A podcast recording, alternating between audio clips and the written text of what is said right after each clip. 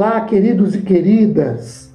Sejam muito, mas muito bem-vindos a mais um podcast cujo objetivo é o de expor o mais dinamicamente possível um breve trecho da palavra do Senhor. O objetivo é a edificação da nossa fé. Meu nome é Ricardo Bresciani. Eu sou pastor da Igreja Presbiteriana Filadélfia de Araraquara, essa igreja fica na Avenida Doutor Leite de Moraes, 521, na Vila Xavier. É sempre uma grande alegria levar a todos vocês mais uma reflexão bíblica. Hoje, tendo por base o texto de Lamentações, capítulo 3, do versículo 22 ao 33, e eu farei a leitura de maneira dinâmica ao longo da exposição. Jeremias é o profeta que escreve o livro de Lamentações. E ele faz neste trecho no capítulo 3, no versículo 22 ao, 20, ao 33, várias afirmações sobre o caráter de Deus. Por exemplo, lendo o versículo 22, as misericórdias do Senhor são a causa de não sermos consumidos, porque as suas misericórdias não têm fim. Já nesse versículo 22, Jeremias fala sobre as lembranças da misericórdia ou da benignidade divina. E ele afirma dois fatos importantíssimos para a relação de Deus para conosco e muito mais dessa do que da nossa para com Deus. O primeiro fato é que as misericórdias ou a benignidade do Senhor, as benignidades do Senhor, elas são a causa, o motivo, a razão de nós, meros pecadores, não sermos consumidos ou exterminados. O segundo fato é que as misericórdias divinas não têm fim, não acabam. As benignidades do Senhor, do hebraico Hazer, amor imorredouro, ou lealdade à aliança, ou misericórdia na aliança de Deus, é infalível. Essas misericórdias nunca falham. No versículo 23, lemos: Renovam-se a cada manhã, grande é a tua fidelidade.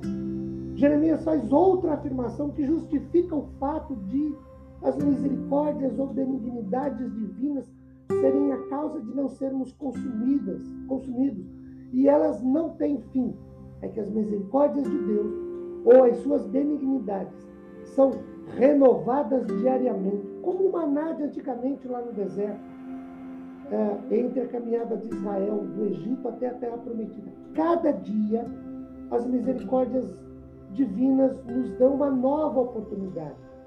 Também no mesmo versículo 23 que já lemos, outra afirmação do profeta sobre Deus. Grande é a tua fidelidade. Ou Deus é o meu tesouro mais precioso, declara minha alma. Por isso confiarei no Senhor, conforme o versículo 23. Nós temos aqui, queridos, o consolo assegurado pelo caráter de Deus, que está acima do fracasso de qualquer instituição ou ofício. Deus permanece grande em beneficência, verdade em todas as situações. Nos versículos 25 a 27, Jeremias afirma uma vez que Deus é bom, versículo 25, e Deus é bom para os que esperam nele. Versículo 25 diz: Deus é bom para os que esperam nele, para a alma que o busca. Bom é aguardar a salvação do Senhor, isso em silêncio. Bom é para o homem suportar o jugo na sua mocidade. Esses dois versículos lidos agora, o 26 e 27, neles o profeta diz duas vezes que é bom de nossa parte. Primeiro, verso 26, aguardar a salvação ou o livramento de Deus em silêncio. Segundo, versículo 27, que é bom para o homem suportar o jugo da sua mocidade ou a disciplina no começo da vida porque produz maturidade digna de confiança. No versículo 28, lemos: Assente-se solitário, fique em silêncio, porque esse jugo Deus pôs sobre ele. A alma castigada se submete silenciosa e humildemente no Senhor, pois há esperança. No versículo 29, quando lemos: Põe a sua boca no pó, tem a ver com uma confissão de indignidade uma maneira tipicamente oriental de expressar e demonstrar submissão completa e também humilhação suplicante. E os versículos 31 a 33, o 31. O Senhor não rejeitará para sempre, pois ainda que entristeça alguém, usará de compaixão segundo a grandeza das suas misericórdias, porque não aflige nem entristece de bom grado os filhos dos homens.